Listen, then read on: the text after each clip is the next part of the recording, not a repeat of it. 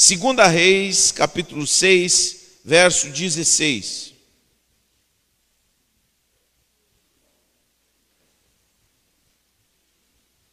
Há uma palavra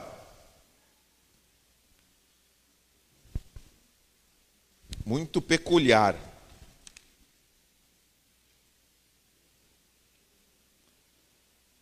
Eliseu frustra o exército da Síria.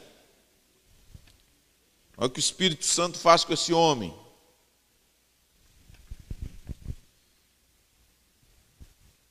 Tem muitas pessoas que leem esse texto e acham que Deus não faz essas coisas. Mas eu quero dizer para você, embora isso não seja algo comum, não é algo que Deus não faça. Revelar o coração de alguém que está escondido em um determinado lugar para um servo de Deus. Eu já experimentei que um servo de Deus tinha uma palavra da parte do Senhor que dizia a respeito das minhas orações, que eu não contava nem para minha esposa. Um dia eu sentei e aquela pessoa foi lá e me trouxe as orações que eu fazia escondido diante do Senhor, palavra por palavra que eu dizia para Deus. Isso acontece aqui na Bíblia, eu já experimentei. Tem muitas pessoas que leem a palavra porque não experimentaram na sua vida, elas acham que, mas isso aqui é conto da carochinha. Uh -uh. Quando o rei da Síria estava em guerra contra Israel, consultava seus oficiais e dizia: Posicionaremos nossas tropas em tal lugar. De imediato, o homem de Deus advertiu o rei de Israel: não se aproxime de tal lugar, pois os sírios planejam posicionar suas tropas ali. E o rei de Israel mandava um aviso para o lugar indicado pelo homem de Deus. Várias vezes ele advertiu o rei de que ficasse alerta naqueles lugares.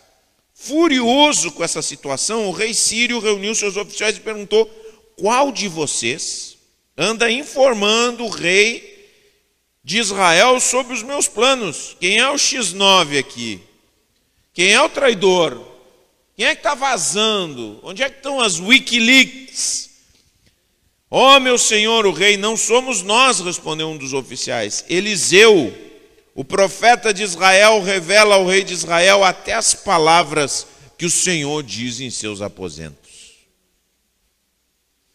O rei ordenou: vão e descubram onde ele está, para que eu mande capturá-lo.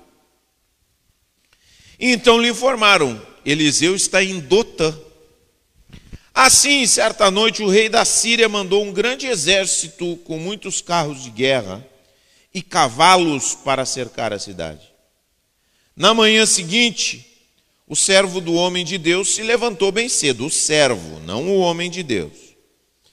Se levantou bem cedo. Ao sair, viu que havia soldados, cavalos e carros de guerra por toda parte. Surpresinha. Ai, meu senhor, o que faremos agora? exclamou o servo. Não tenha medo, disse Eliseu, pois do nosso lado há muitos mais do que do lado deles. Então Eliseu orou: Ó oh, Senhor, abre os olhos dele para que ele veja.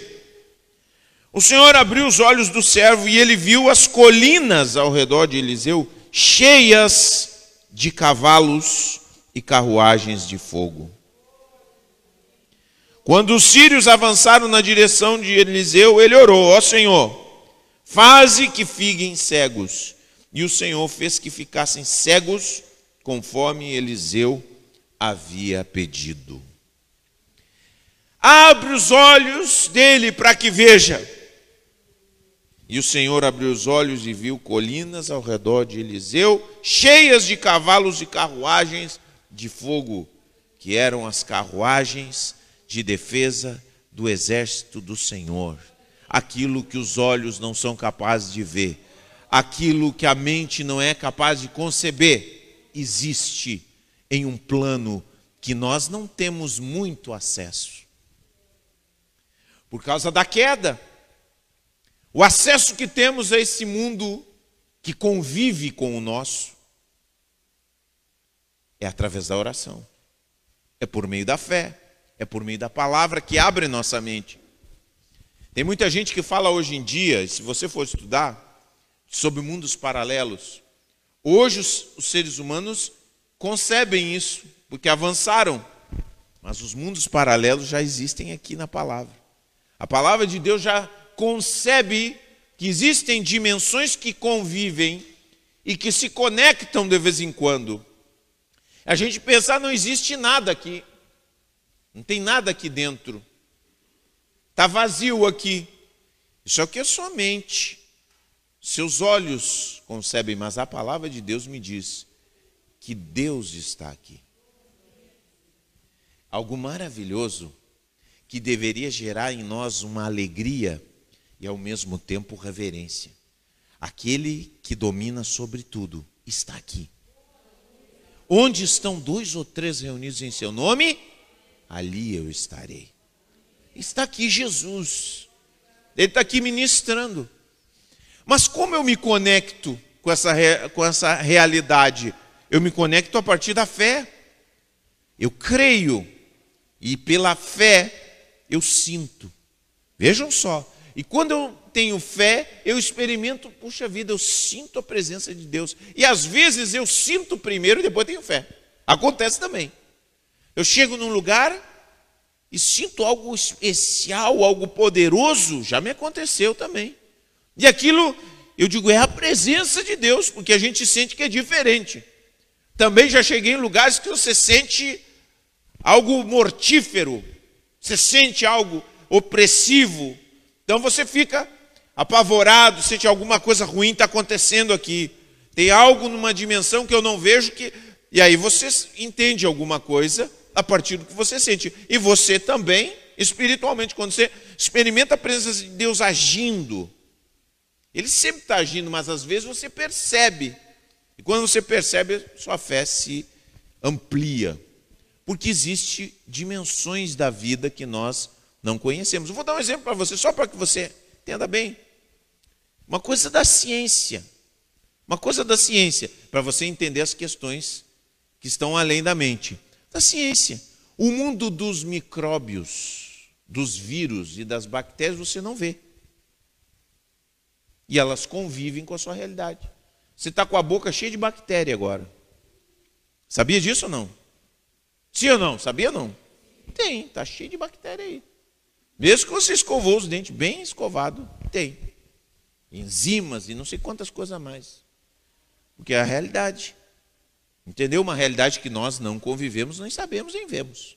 Então existem muitos mundos convivendo conosco.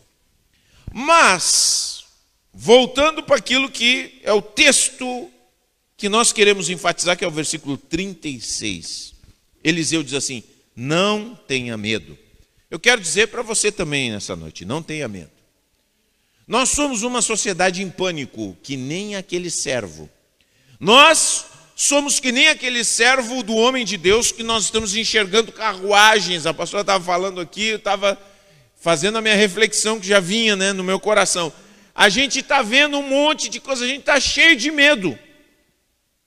Nós temos medos dos mais diversos e os líderes dos homens usam medo. Até na igreja se usa o medo. Tem igrejas que as pessoas são mantidas obedientes pelo medo de ir para o inferno. Elas começam a ouvir só do inferno. Olha o inferno! Se você falar contra o pastor, vai queimar no inferno, miserável. O cara treme lá no banco. Ela está sempre com medo. Se você cortar o seu cabelo, acabou. Se você entrar no cinema, meu irmão, saiba que o demônio está junto contigo. Aí o cara olha para tudo que é lado e vê o demônio no pé dele, demônio em cima, embaixo, tudo. Porque as pessoas usam medo. Tem líderes espirituais que usam medo. A nossa sociedade é uma sociedade amedrontada. Pessoas têm medo de perder o emprego, pessoa tem medo do comunismo, tem medo do fascismo, tem medo da perseguição da igreja, Os líderes políticos usam medo, pode ter certeza. De um lado e de outro e de outro lado. Olha, cuidado se você votar nesse candidato aqui, olha. Isso aqui, presta bem atenção, isso é desde que o mundo é mundo, hein? Desde que o mundo é, não é agora. Político sempre aterroriza. Cuidado, se você votar naquele vai acontecer tal coisa. Se vier aquele outro, meu Deus, vai arrebentar com tudo. Então as pessoas estão com medo de um lado do outro. A nossa polarização tem muito de medo. O que vai acontecer? O outro, eu crio um monstro desse lado e crio um outro monstro daqui desse lado. Então, o meu medo que se eu chego, vejam só qual é a loucura das coisas. Eu fiquei, quando eu fui votar, eu fiquei com medo de ver o que, que eu ia botar de. de. Olha só o que, que é. Eu fiquei tipo, mas se eu botar dessa cor aqui, vão chegar e vão dizer: Ah, já sei, tu é desse.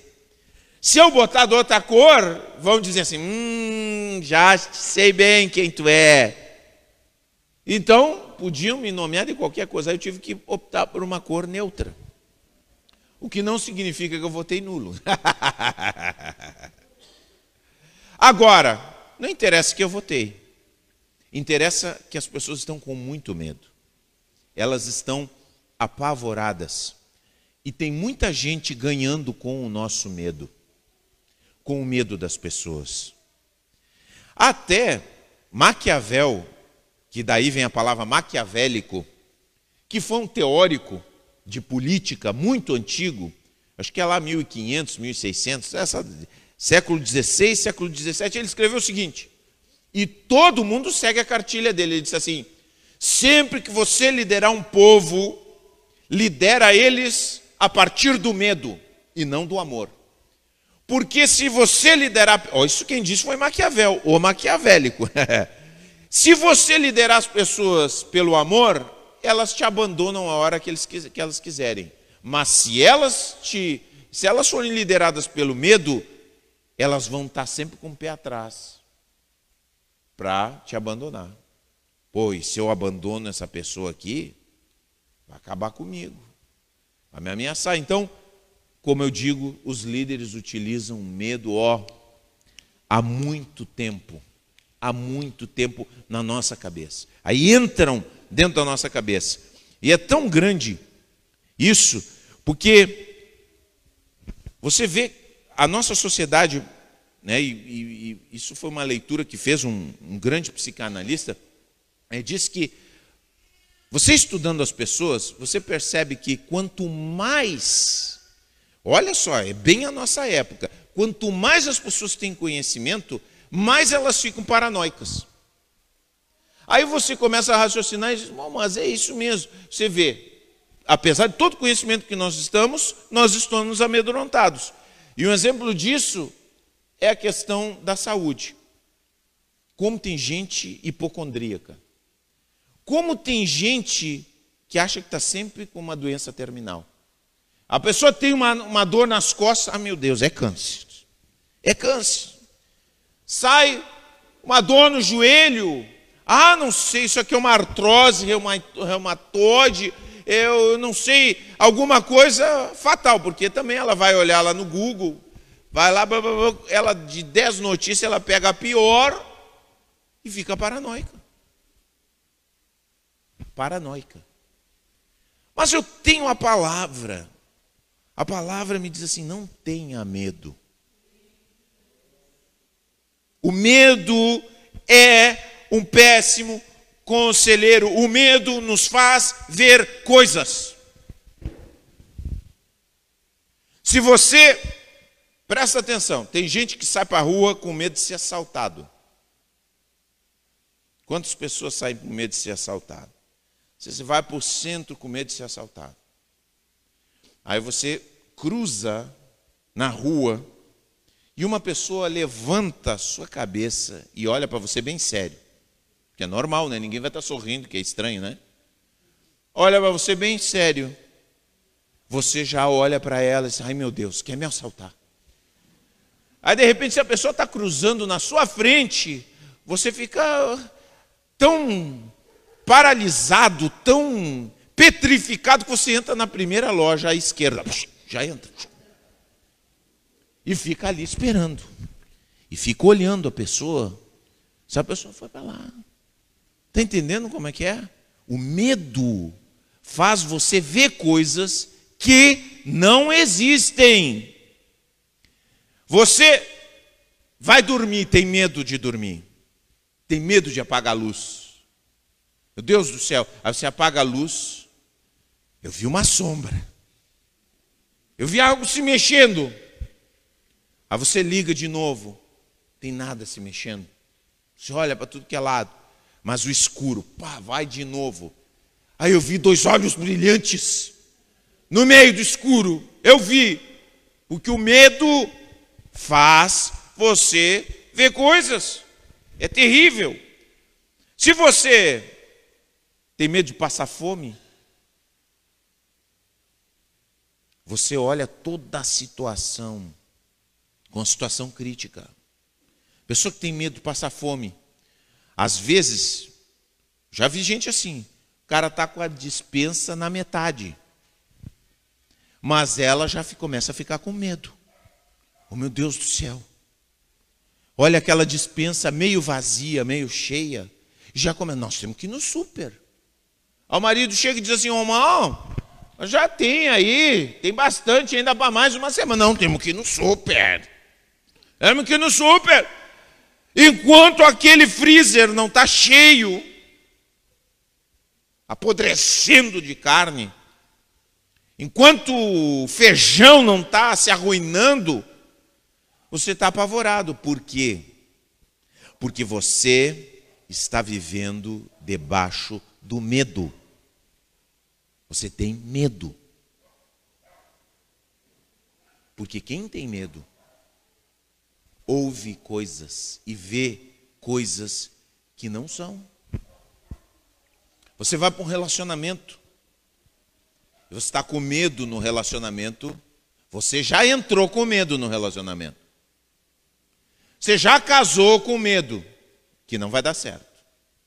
Você já entrou no namoro pensando que não me traia, que não me passe a perna, Aí recebe um telefonema que você não conhece.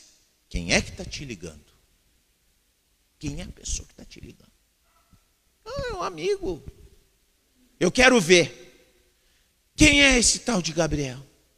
Garanto que é um tal de amigo que anda nas noitadas, que vai para os barzinhos. Não, um companheiro lá de, de trabalho, desconfiado. Você vai para o trabalho, você tem medo que as pessoas façam alguma coisa para você. Você tem medo que as pessoas não te respeitem no teu trabalho pelas coisas que você faz.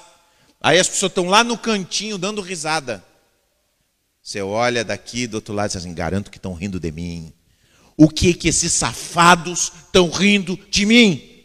Eu vou acabar com eles.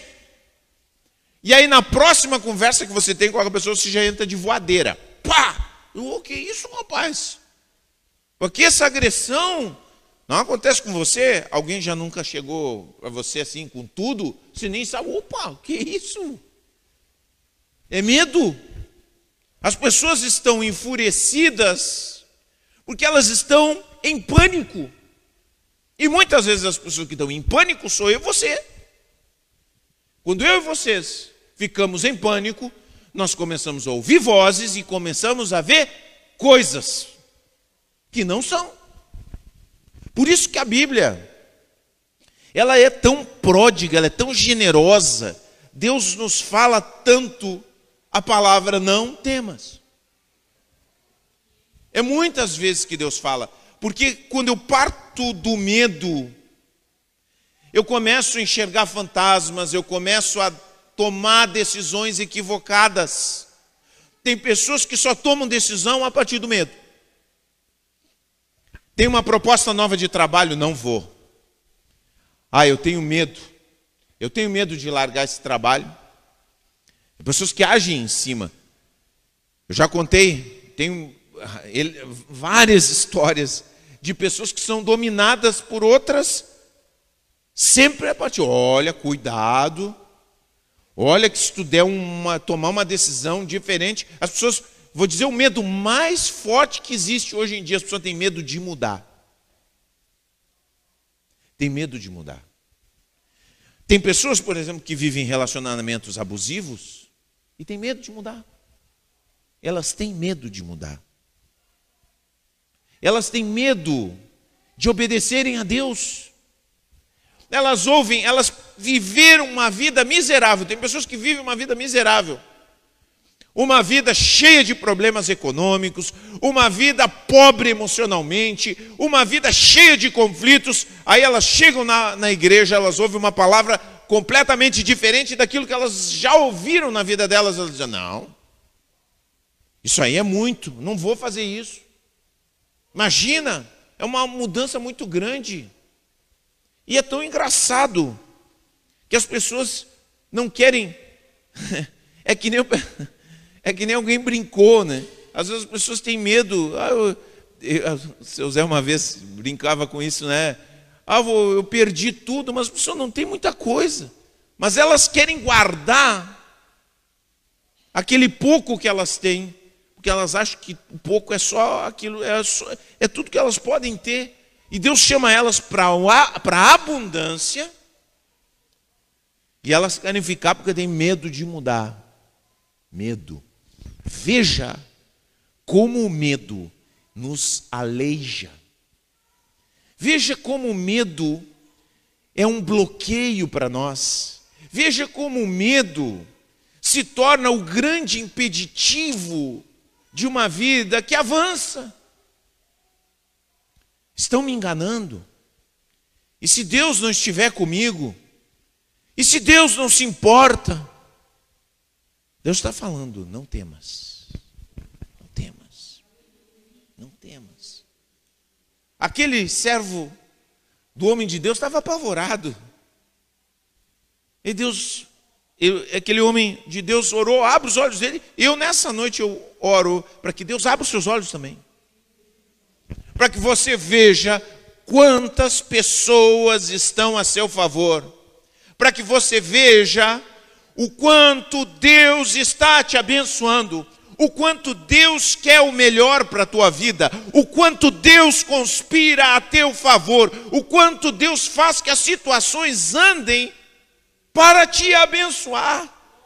O quanto Deus não desiste, apesar dos seus fracassos, apesar das tuas desobediências, apesar dos teus desvios, apesar das tuas teimosias, Deus não desiste de você. Não temas, não temas, não temas. Deus te traz uma palavra. Daqui a pouco, oh, eu tenho uma palavra para te dizer. Aí você fica, ai meu Deus, não temas que Deus tem algo bom para ti. A bondade de Deus é fato, fato consumado na cruz. Deus não está procurando te derrubar. Deus não está procurando uma ocasião para acabar contigo. Deus não está procurando um motivo para te acusar. Deus não está procurando uma falha na tua vida, porque Ele conhece as tuas falhas do começo até o fim. Quando Ele te chamou, Ele diz: Eu te conheço. Eu sei as tuas falhas antes de ti, do começo ao fim, de trás para frente. Mas eu já disse para ti que eu te amo. Essa é a palavra. O diabo quer semear. Oh, olha, não vai muito. E Deus diz: não temas. Não temas. Você conhece seus mesmos, meu irmão? Você conhece os seus medos? É, às vezes a gente pensa que conhece os medos. Quanta coisa está sendo ruim hoje para você, que você está vivendo hoje. Pensa nas coisas que você tem vivido que são tão, tão difíceis. Muitas coisas que você vive que são difíceis são decisões que você tomou a partir do medo. Você ficou com medo então paralisou ali. A gente precisa descobrir quais são os nossos medos. A gente precisa ter coragem e não entrar na mentira de que eu não tenho medo. Às vezes a pessoa brinca com a gente, está com medinho? Tô. É melhor a gente ser sincero.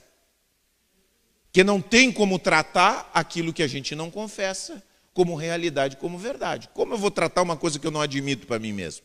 Não tem como tratar. Você diz, não, eu não tenho medo, não. Eu não tenho medo. Não, eu tenho medo, sim. Tenho muitos que precisam ser tratados. Eles precisam ser vistos, eles precisam ser conhecidos. E eu, eu li uma frase que está bem lá para frente, que diz o seguinte: Na caverna que você tem medo de entrar, está o tesouro que você tanto busca. Vou repetir essa frase. Joseph Campbell. Na caverna que você tem medo de entrar, está o tesouro que você tanto busca. Essa é uma realidade. Entenda a caverna como o lugar onde estão aqueles medos mais profundos que você tem. Às vezes você não está desfrutando do relacionamento com o seu esposo, com a sua esposa, porque você tem medo. Você tem medo de se entregar. Você tem medo de dizer assim: Eu te amo muito. Tu é muito importante para mim. Então você vai com o pé travado assim. Entendeu? Você tem medo. Então o relacionamento não é bom, porque você está sempre resmungando. Você está sempre relutando para admitir que você gosta tanto dessa pessoa que está junto com você. Você cria os seus filhos de uma forma equivocada porque você tem medo que eles rejeitem você. Ah, mas se eu colocar limites no meu filho, ele não vai me amar. Ele vai me rejeitar.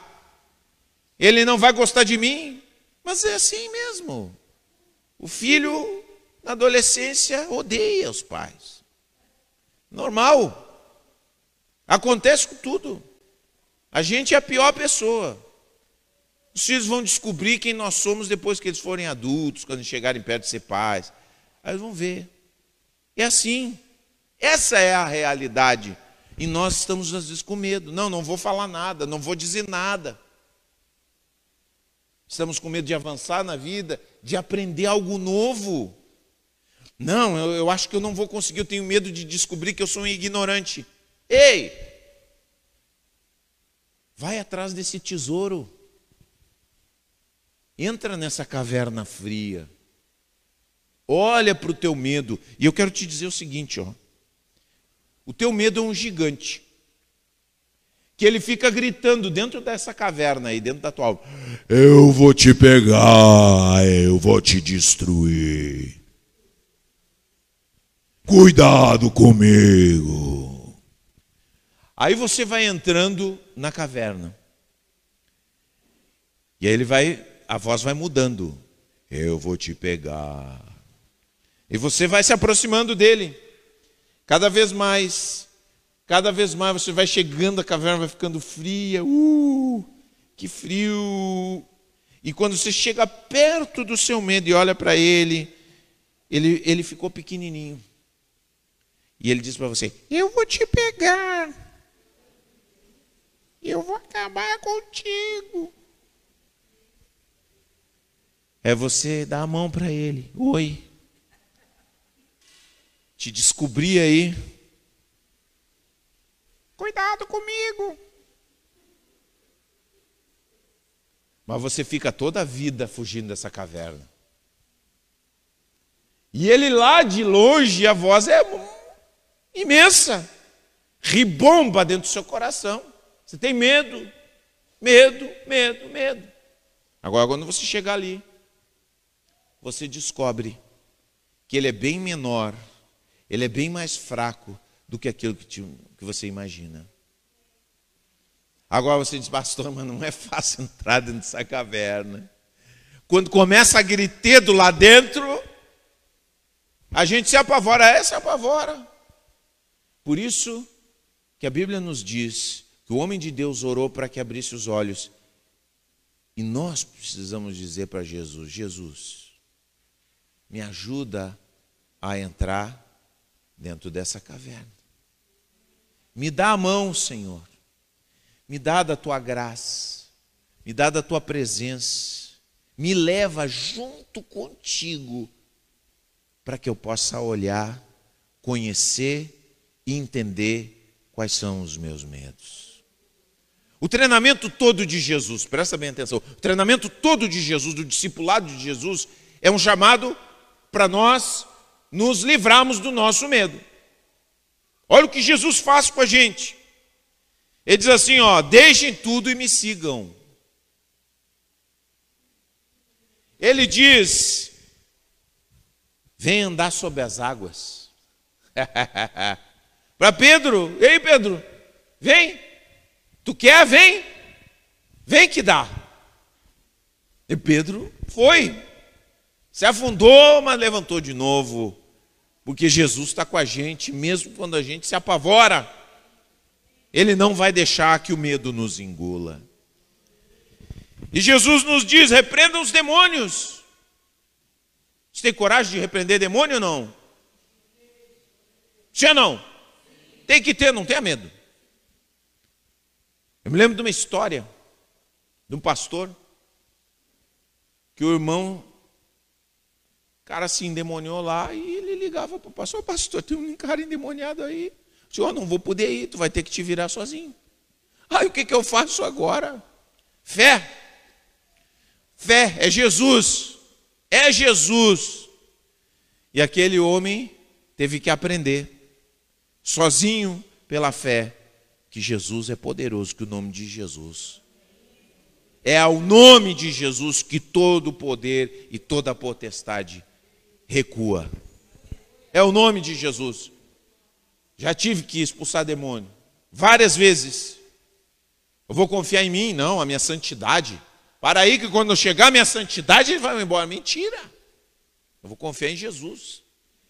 Vou entrar na caverna de mãos dadas com Jesus.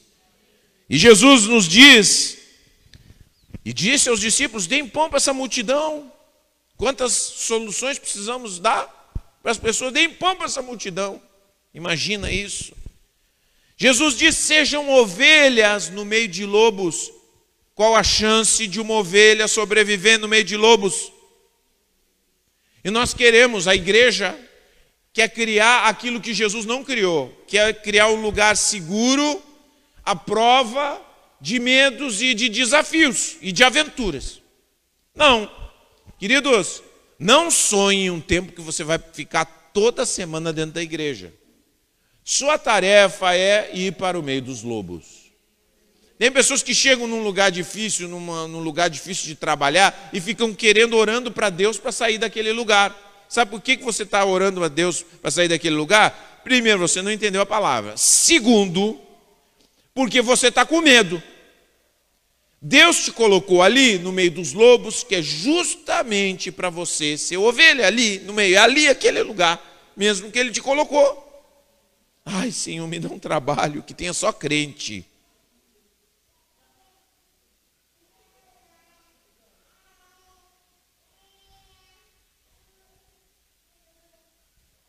Ovelha no meio de lobos.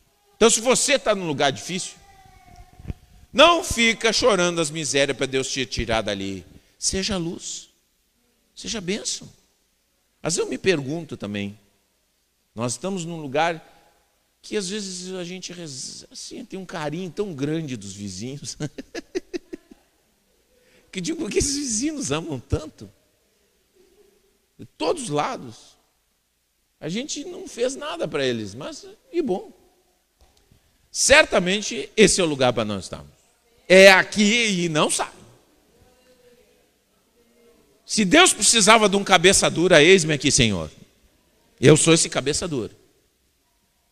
Eu não vou retroceder. Eu não vou retroceder. Porque Deus me colocou aqui. Ele já provou, já me mostrou, e é isso aí. Não adianta, não vão bater palma para nós, não vão dizer que nós somos uma igreja maravilhosa, vão dizer que nós somos o lixo, a escória. Mas é aqui que nós temos que estar. Em nome de Jesus. E não vamos sair para a glória de Deus.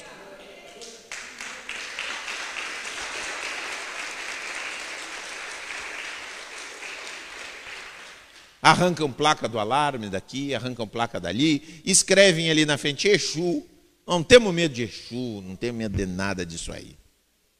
Isso sempre falei, isso eu aprendi desde cedo. Sempre repito isso. Praga de urubu magro não pega em cavalo gordo. Diga amém, meu irmão. Nós somos o cavalo gordo. Amém? Pela graça de Deus. Não retrocedemos. O treinamento de Jesus é uma convocação para abandonarmos os nossos medos e ele volta e meia vai nos chamar para um, para um friozinho na barriga. E vai nos mostrar que nós estamos nos guiando. Às vezes você está brigando com algumas pessoas, porque você tem medo dessa pessoa. Às vezes você está brigando com uma pessoa que sabe mais do que você. Você tem medo que essa pessoa exponha suas limitações e ignorâncias. Pare de brigar com essa pessoa, aprende com ela. Em vez de você ficar brigando com ela, aprende com ela. Aí você fica perseguindo, encasquetando com essa pessoa. As mulheres, muitas vezes, mulher quando vê uma, uma mulher mais bonita do que ela, ou ela admira, ou ela corta em pedacinhos começa a procurar um defeito. Ela é muito bonita, mas, mas, depois daquele mas vem todos os adjetivos do inferno.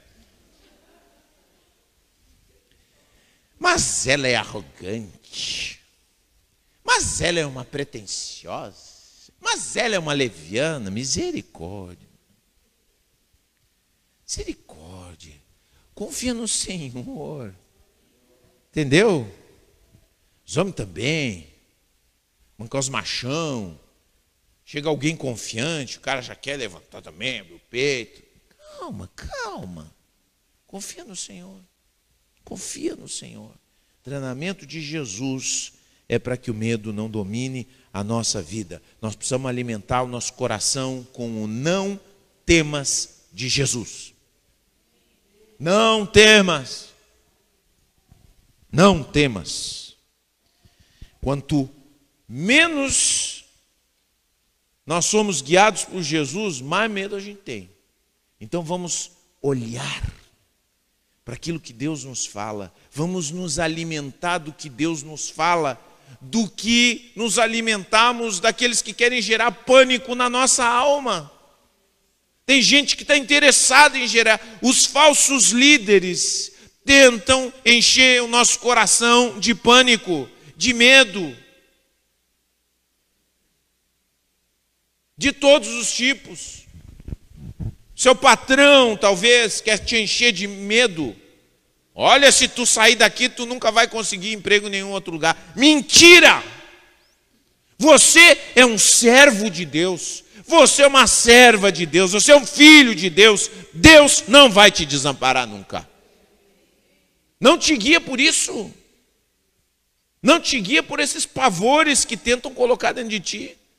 Eu me lembro quando era guri. E os valentões, tinha muito valentão nessa época, hoje em dia não tem muito disso, pelo menos não não, que eu vejo por aqui, mas na rua onde eu vivi, tinha muito valentão.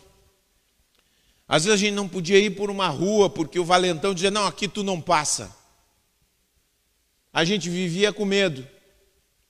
Mas o dia em que você dizia assim: não, acabou. Agora, agora a coisa vai ficar feia. Vamos apanhar, mas vamos, vamos passar isso aqui. Quando você enfrentava, os valentões perdiam a força, porque você perdia o medo. Não.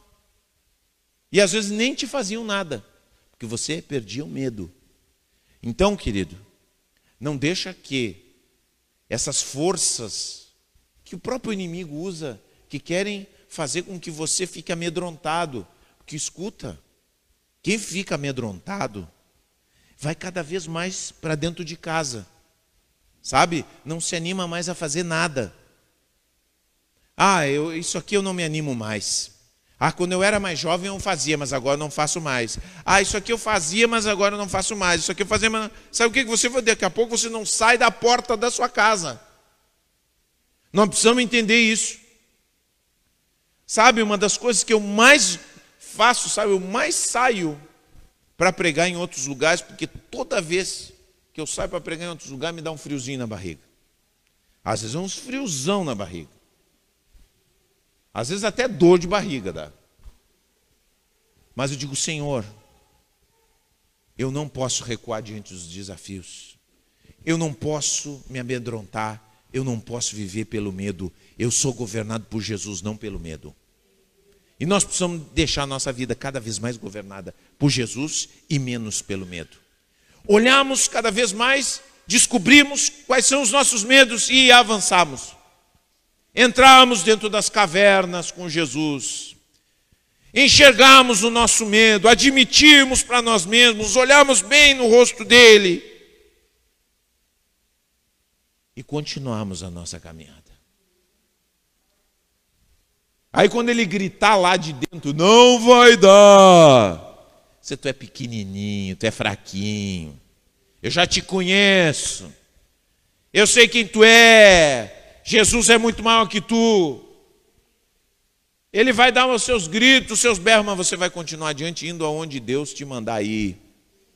Caminhar o caminho que Deus te mandar caminhar.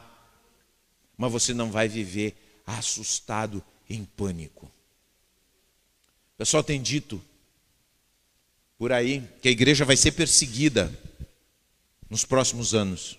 Pior que tem para a igreja cristã é o medo de ser perseguido.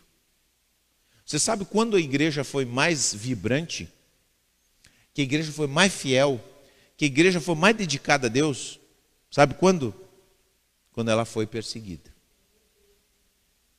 Então, por quê? Porque Deus compensava a perseguição com derramar da sua glória no meio da igreja. Com coragem, com ousadia, a igreja cresceu debaixo da perseguição. Então, eu não quero perseguição, mas se eu tiver que ser perseguido, eu estou disposto.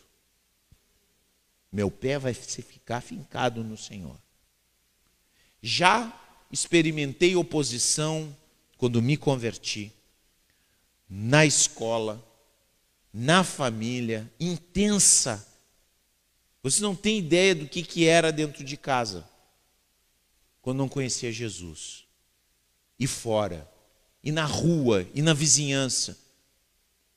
Mas eu permaneci, porque quem segue a Jesus não pode ter medo de perseguição. Quem tem medo de perseguição, ouve o medo. Quem ouve o medo, persegue os outros. E a igreja não foi chamada para perseguir ninguém. Amém? A igreja não foi chamada para perseguir ninguém. A igreja foi chamada para amar, para servir e para pregar o evangelho. Amém? Vamos ler o Salmo 46 para encerrar em nome de Jesus. Não esqueça uma igreja um crente sem aventura é um crente morto. Diga comigo, um crente sem aventura é um crente morto. Ah, pastor, eu estou numa baita aventura. Bom, muito bem, você vai ficar mais vivo do que nunca. Você vai ficar mais vivo do que nunca. Deus é o nosso refúgio e nossa força, sempre pronto a nos socorrer em tempos de aflição.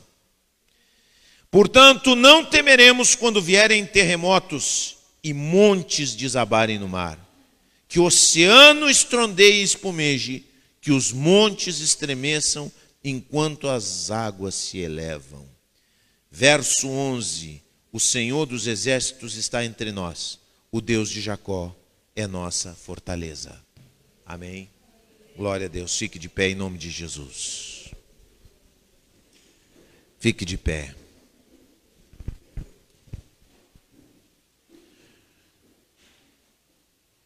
Eu quero orar por todos quantos entendem que essa palavra é para eles. Você que ouviu essa palavra e você diz: Pastor, eu tenho muitos medos para enfrentar. Eu tenho medos diante de mim.